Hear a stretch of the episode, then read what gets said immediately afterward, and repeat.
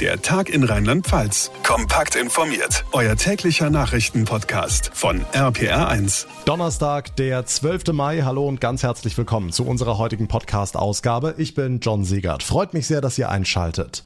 Spritpreise um die 2 Euro lösen mittlerweile keine Schlaganfälle mehr aus. Immerhin. Trotzdem, irgendwie ist das zu viel. Ich meine, 2 Euro sind ja fast 4 Mark. Stimmt ja, meint die Bundesregierung und will daher zum einen die Steuern senken, zum anderen aber uns alle dazu dazu bringen, dass wir öfter Bus und Bahn fahren mit dem 9-Euro-Ticket für den ÖPNV. Heute Abend ist es zum ersten Mal Thema im Bundestag und die Zeit drängt. Am 1. Juni soll's losgehen. Olaf Holzbach aus unserer Nachrichtenredaktion, ein Rheinland-Pfälzer, hat das Ticket ja miterfunden. Was sagt er zu der ganzen Kritik an der Idee? Er sagt, lasst es uns einfach mal machen. Bundesverkehrsminister Volker Wissing, früher für Wirtschaft in Rheinland-Pfalz zuständig und immer noch FDP-Chef im Land. Die Leute werden umsteigen, sagt er. Und wenn die Nahverkehrszüge dann knallevoll oder vielleicht zu voll sind, dann lernen wir daraus. Wir müssen unseren ÖPNV stärker ins Bewusstsein rücken. Und deswegen ist das 9-Euro-Ticket eine Riesenchance, weil wir werden natürlich auch erheben, wie waren die Erfahrungen mit dem ÖPNV und wissen dann genau, was die Nutzerinnen und Nutzer erwarten damit die Leute dauerhaft umsteigen. Insofern, das ist eine große Sache, die hat nur Vorteile. Eine gewagte, auf jeden Fall eine optimistische These. Zweieinhalb Milliarden Euro soll das Ganze kosten. Die Länder sagen jetzt schon, das wird nicht reichen. Also könnte das Ticket noch kippen? Ja, kippen ist eher unwahrscheinlich, aber ob es bis zum 1. Juni reicht, das ist noch die Frage, weil der Bundesrat die Länderkammer erst am 20. Mai entscheidet. Die Verkehrsverbünde richten sich auf einen Vorverkauf ab Ende Mai ein. Technik, Personal, alles vorbereitet? Ja klar, der ÖPNV ist sehr gut organisiert in Deutschland und wir neigen manchmal in Deutschland dazu, die Dinge schlecht zu reden. Wir werden äh, von ganz Europa angesprochen. Die wollen alle wissen, äh, wie wir das stemmen und wie die Erfahrungen sind. Und man blickt auch mit einem gewissen Neid auf das, was wir hier machen. Insofern, äh, die Bürgerinnen und Bürger freuen sich drauf und ich auch. Nochmal Berufsoptimist Wissing übrigens. Auch wer eine Monatskarte hat, soll profitieren. Sie oder er bekommt dann die Differenz erstattet. Das 9-Euro-Ticket im Nahverkehr ist auf dem Weg zu uns. Heute Abend beschäftigt sich zum ersten Mal der Bundestag damit. Danke für die Infos, Olaf Holzbach. Wir gucken mal nach vorne. Am Sonntag ist eine sehr wichtige Wahl. Viele sagen die kleine Bundestagswahl, weil sie eben fast so wichtig ist wie die Bundestagswahl. Und das liegt schlicht und einfach daran, dass Nordrhein-Westfalen das größte Bundesland ist, was die Zahl der Menschen angeht.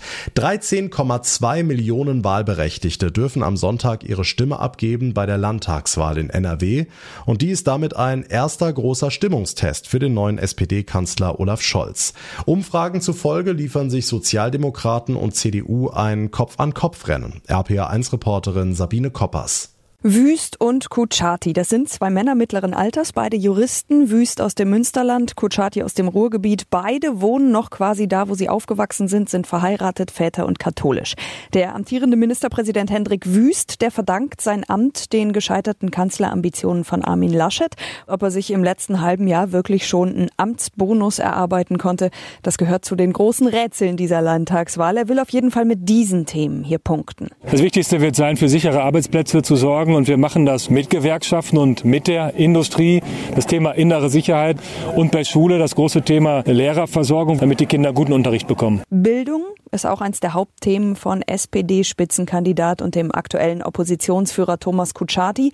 Er verspricht in seinem Wahlprogramm zum Beispiel auch mehr Lehrer und keine Kita-Gebühren. Bildung fängt in der Kita an und geht über die Ausbildung weiter. Wir brauchen dringend mehr Handwerkerinnen und Handwerker in unserem Land, gerade auch wenn wir Klimaschutz ausbauen wollen, müssen wir energetische Gebäudesanierung machen. Das geht ohne Handwerker nicht. Das sagt er im ZDF MoMA. Außerdem verspricht Kutschaty im Falle eines Wahlsiegs 100.000 neue Wohnungen in NRW was bei der aktuellen Wohnraumknappheit gerade in den Großstädten durchaus ein wahlentscheidendes Thema sein könnte. Und er verspricht überall schnelles mobiles Internet. Und gerade in den ländlichen Regionen, also zum Beispiel im Raum Siegen, im Rhein-Sieg-Kreis und im Kreis Euskirchen, hapert es da ja noch. Ob das am Ende aber wahlentscheidend ist, da müssen wir noch bis Sonntagabend warten die NRW-Wahl am kommenden Sonntag. Und hier im Podcast gibt's am Montagnachmittag natürlich alle Zahlen und Reaktionen, auch aus Rheinland-Pfalz. Und damit zu weiteren wichtigen Meldungen vom heutigen Tag, kurz und kompakt zusammengefasst von Marius Fraune in unserer Nachrichtenredaktion. Möglicherweise hat die NRW-Polizei heute einen Albtraum verhindert. NRW-Innenminister Reul, ein 16-Jähriger, hat in Essen offenbar einen Bombenanschlag an zwei Schulen geplant. Die Polizei hat ihn heute in seinem Kinderzimmer festgenommen und unter anderem Waffen und Explosivstoffe sichergestellt. Darunter eine selbstgebaute Schusswaffe, eine Armbrust mit Pfeilen, Material zum Bau einer Bombe. Außerdem befanden sich SS-Ruhen sowie zahlreiche rechtsextreme, antisemitische, antimuslimische Schriftstücke. Der 16-Jährige soll einem Bekannten von seinen Anschlagsplänen erzählt haben. Gegen ihn wird jetzt wegen Terrorverdachts ermittelt. Die Versorgungssicherheit beim Gas ist trotz der russischen Sanktionen gegen westliche Energiefirmen gesichert. Das hat Bundeswirtschaftsminister Habeck im Bundestag erklärt. Er sagte, sie seien vorbereitet, der Gasmarkt könne die Ausfälle kompensieren. Die russische Regierung hatte gestern Abend auch Gazprom Germania auf die Sanktionsliste gesetzt. Robert Habeck. Es zeigt also, dass die Auseinandersetzung um Energie eine Waffe ist und dass Energie in einem Wirtschaftskonflikt hart eingesetzt werden kann.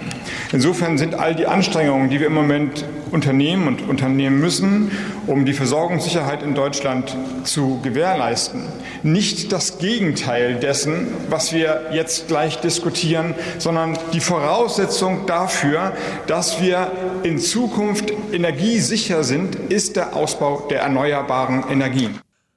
Die Erzieherinnen und Erzieher in Rheinland-Pfalz haben ihre Warnstreiks ausgeweitet. Die Gewerkschaft sprach heute von 1000 Teilnehmern bei einer Kundgebung in Kirchheim-Bolanden. In der Mainzer Innenstadt seien es 700 gewesen. Sie demonstrierten für eine höhere Eingruppierung und bessere Arbeitsbedingungen. Nächste Woche sollen die Verhandlungen auf Bundesebene weitergehen. TeilnehmerInnen in Mainz am RPR1-Mikrofon. Also die personelle Situation ist in, meine ich, allen Kitas nicht einfach. Wir wollen zeigen, dass wir wichtig sind und dass wir mehr verdienen. Wir Erzieher, wir haben einen extrem essentiellen Job. Und momentan, auch durch die Pandemie, wird das um einiges erschwert noch. Es ist wichtig, heute hier zu sein, weil wir ein Zeichen setzen müssen für die katastrophalen Zustände innerhalb der Kitas. Die Warnstreiks sollen morgen weitergehen, ebenso wie bei den FahrerInnen der privaten Busunternehmen. Der Trierer Bischof Stefan Ackermann gibt nach zwölf Jahren sein Amt als Missbrauchsbeauftragter der katholischen Kirche in Deutschland auf. Laut eines Briefs Ackermanns an die Deutsche Bischofskonferenz will er das Amt nur noch bis zur Herbstvollversammlung Ende September bekleiden. Die Trierer Opferinitiative Missbit hatte zuletzt seinen Rücktritt gefordert, unter anderem, weil er den Klarnamen eines Missbrauchsopfers in einer Mitarbeiterversammlung genannt hatte.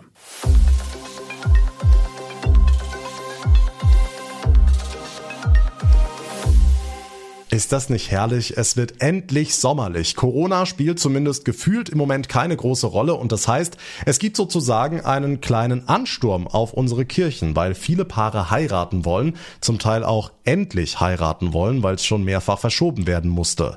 Dejan Willow aus unserer Kirchenredaktion ist selbst Pfarrer, kennt sich aus mit diesem Thema und er sagt, bitte denkt dran, liebe Paare, es ist einiges zu beachten bei einer kirchlichen Trauung. Dejan, was denn vor allem? ja, also am besten sollten alle Paare möglichst früh Kontakt aufnehmen zu der Pfarrerin beziehungsweise dem Pfarrer vor Ort und mit dem beziehungsweise der dann alles weitere besprechen. Das äh, ist sicher die beste Adresse dafür. Aber kann ich mir den Pfarrer aussuchen? Ja, theoretisch kann ich jede Pfarrerin oder jeden Pfarrer nehmen und auch jede Kirche, sofern das eben mit der Konfession und für alle Beteiligten passt. Aber eigentlich ist es so, dass die Pfarrerin beziehungsweise der Pfarrer für mich zuständig ist, in deren beziehungsweise in dessen Gemeinde ich wohne. Hm, ein anderer großer Punkt ist ja auch immer die Musik. Was ist da erlaubt? Ja, also evangelischerseits ist es so, dass im Grunde fast alles erlaubt ist, egal ob Popsong, Rocksong, Solosängerin, Band oder was auch sonst. Was oft gewünscht wird, ist das Ave Maria. Das ist in katholischen Trauungen kein Problem. In evangelischen ist das eher schwierig, weil es in der evangelischen Kirche eben nicht diese Marienfrömmigkeit gibt, die dem Lied zugrunde liegt. Gut, was, wenn jetzt einer der Partner evangelisch ist und der andere katholisch? Gibt's denn ökumenische Trauungen? Äh, nein, das geht nicht. Das höre ich auch immer wieder von Paaren, dass sie sagen, wir heiraten ökumenisch. Aber um da jetzt mal mit diesem Missverständnis aufzuräumen sozusagen, das geht nicht. Es ist entweder eine katholische Trauung, bei der ein evangelischer Pfarrer beziehungsweise eine evangelische Pfarrerin mitmacht, oder es ist umgekehrt. Aber ökumenische Trauungen, die gibt es nicht. Hm, und zuletzt eine Frage, wo einige Menschen unsicher sind. Was ist jetzt eigentlich der Stand der Dinge? Dürfen mittlerweile auch homosexuelle Paare heiraten, also kirchlich heiraten? In den evangelischen Kirchen in Rheinland-Pfalz ist das ohne weiteres möglich, kein Problem. In der katholischen Kirche ist das so allerdings nicht vorgesehen. Der Sommer kommt und damit die Hochzeit der Hochzeit, auch kirchlich. Dejan Willow war das aus unserer Kirchenredaktion. Dank dir. Ich weiß nicht, ob ihr es wusstet, aber Rheinland-Pfalz hat den schrägsten Turm der Welt. Vielleicht erinnern sich manche an den Turm aus Dausenau im Westerwald, der hatte auch mal Rekordpotenzial. Jetzt kommt aber Rheinhessen um die Ecke und sagt, ich hab den schrägsten. RPA1-Reporterin Maike Korn. Genau, man hört ihn hier gerade im Hintergrund. Es ist das Wahrzeichen im 600 Einwohnerdorf Gau Weinheim. Der Turm aus dem Mittelalter, viereckig und Egal von welcher Seite man schaut, sie sind alle irgendwie anders schief. Erwin Gottschlich ist jetzt bei mir. Das hier, das ist die schlimmste Seite und sie haben es genau untersucht. Wir haben ein Vermessungsbüro, das hat uns das äh, ausgemessen und habe ich gesehen, aha, die eine Seite mit den 5,38 Grad ist schiefer und habe dann versucht, den Turm ins Guinness-Buch eintragen zu lassen. Tatsächlich 0,19 Grad schiefer als der aktuelle Weltrekordhalter, der Turm von Surhausen in Niedersachsen. Der ist nur deswegen noch nicht vom Thron geschubst, weil der Eintrag ins Guinness-Buch richtig teuer ist. Gut 17.000 Euro ist ganz schön happig für so ein kleines Dorf. Deshalb sammeln sie jetzt auch Spenden. Ja, wir haben jetzt das Turmfest gehabt. Da kam schon ein bisschen was rein. Es sind auch schon Leute bereit, was zu spenden. Der soll ins Guinness-Buch rein. Und jetzt müssen wir da gucken, wie wir das Ganze finanziert bekommen. Selbst wenn es am Ende am Geld scheitern sollte, wir wissen, dass Rheinland-Pfalz den schiefsten Turm der Welt hat. Dankeschön, Maike Korn. Ich bin sicher, jeder von uns hat mindestens eine Person bei Facebook, Instagram oder WhatsApp in der Kontaktliste, die ständig ihr Essen postet. Eine tolle Pizza, Schnitzel mit Pommes, ein schönes Steak beim Grillabend, Saumagen, Spießbraten, was auch immer. Foto hier, Foto da. Bundesdigitalminister Volker Wissing sagt jetzt, es reicht. Wir sollten nicht so oft unser Essen fotografieren, denn, wissen viele gar nicht, der Energieverbrauch sei zu hoch, so Wissing. Durch jedes unnötige Bild im Netz wird Energie verbraucht. Wissing wörtlich, wenn man sich die die Zahlen der Essensfotos weltweit anschaut, dann kommt man auf einen enormen Energieverbrauch. Okay, kann man jetzt drüber streiten, aber vielleicht wäre es ganz schön gewesen, wenn der Minister auch mal in den eigenen Instagram-Kanal geschaut hätte. Prompt kam die Kritik, denn da müssen wir nicht lange nach unten scrollen und wir sehen Wissing beim Waffelessen, Wissing mit einem Stück Kuchen, der Minister mit einer leckeren Pizza. Na dann, guten Appetit. Und das war's für heute hier im Podcast. Ich würde mich sehr freuen, wenn ihr mir eine kurze Bewertung hinterlasst, zum Beispiel bei Spotify oder bei Apple Podcasts. Und wenn ihr uns abonniert, uns folgt, das geht auf jeder Plattform, dann kriegt ihr jeden Tag ein automatisches Update, sobald die neueste Folge online ist. Mein Name ist John Segert. Ich bedanke mich ganz herzlich für eure Aufmerksamkeit und euer Interesse. Wir hören uns morgen Nachmittag wieder. Bis dahin eine gute Zeit und einen schönen Abend. Vor allem bleibt gesund. Der Tag in Rheinland-Pfalz, das Infomagazin, täglich auch bei RPR1. Jetzt abonnieren.